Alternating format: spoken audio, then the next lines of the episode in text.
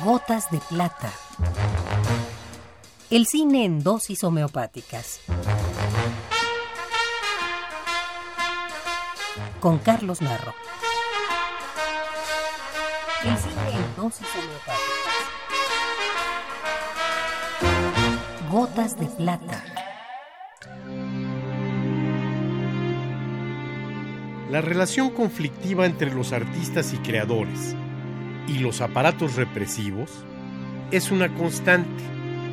Tal parece que su estilo de vida y apariencia no son gratos ni a los tiesos burócratas ni a los abuesos guardianes del orden. La persecución y privación de la libertad a escritores, cuando no es por sus ideas, es por su aspecto, sus costumbres o por su inclinación a no dejarse robar la noche. Que ese gordito no se haga pendejo.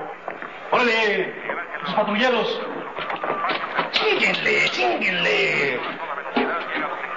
¡Óigale, óigale, cabrón! Se quiere ver el mayor. Ya vas. ¿Tienes el dinero completo? Sí. Nomás no me lo vayan a hacer como la otra vez. ¡Óigale, cabrón! ¡Van a... Apenas hace unos meses nos enteramos de lo riesgoso que puede ser salir a comprar una cerveza. Cuando dos escritores fueron detenidos frente a la casa de uno de ellos, en la colonia Roma. Posteriormente fueron acusados de robo y otros delitos. También a Guillermo Fadanelli, recientemente, lo detienen y esposan en Guadalajara, donde estaba para presentar sus dos últimos libros. ¿La razón? Estar hablando por teléfono en la calle a horas que a los guardianes del orden de esa empanizada ciudad no les parecieron apropiadas. Después se justifica el arresto, se decide el delito y se siembran las pruebas. Están limpios, mi jefe, no trae nada. Todos son una bola de viciosos. ¿Cómo que nada? Nada, mi teniente. Pero ¿cómo va a ser si yo mismo les encontré los papeles? Pues yo creo que ya se habían metido la droga, mi jefe. Tienen que estar cargados. Tienen que estar cargados. Usted dirá, señor. ¿Quiere que levantemos un acta y la mandemos a sus jueces? Un mes de apando a esos mugrosos. Y las viejas que se larguen. Y ni vuelvan, porque estos van a estar apandados un mes. Esto, que por lo demás es nuestro pan de cada día, o nuestro PRI o nuestro PRD, puede pasarle a cualquiera. Pero les pasa a los creadores y afortunadamente los creadores se lo cobran. Su rabia puede tener causa y expresión.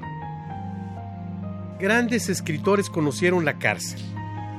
El entrañable Juan de la Cabada la visitó con frecuencia. Y el extraordinario maestro político y escritor José Revueltas conoció las Islas Marías a los 15 años. De ahí surgió su primera gran novela, Los Muros de Agua.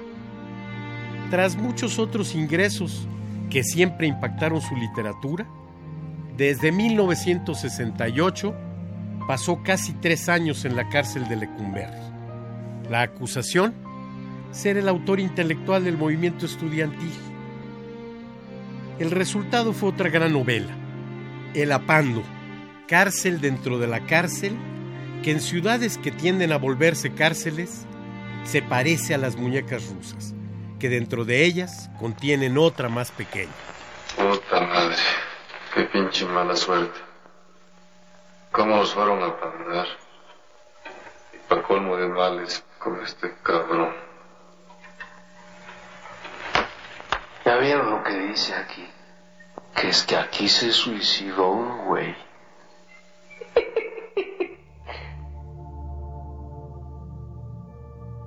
De El Apando, José Revueltas y otro gran escritor, también víctima de la intolerancia y de la prisión, José Agustín, adaptaron el guion de la película del mismo nombre que dirigió muy acertadamente Felipe Casals. De su gran capacidad de observación, de su penetrante mirada y de su agudeza para captar los giros del lenguaje, nace una obra que nos acerca con crudeza a un mundo que muchos desconocemos, pero también nos permite encontrar la etimología de palabras que pensábamos que inventan nuestros políticos. Y podemos especular que sospechosismo, del que habla don Santiago, proviene del sospechosear del que hablan los reos de la panda. ¿Ustedes qué se traen? ¿No estén sospechoseando? Nomás le estamos diciendo a este cuate que se traiga a su mamá acá con nosotros para platicar. ¿No se puede? Ah, ¿cómo que no? ¿Por qué no? Esta es la dosis recomendada para la ocasión.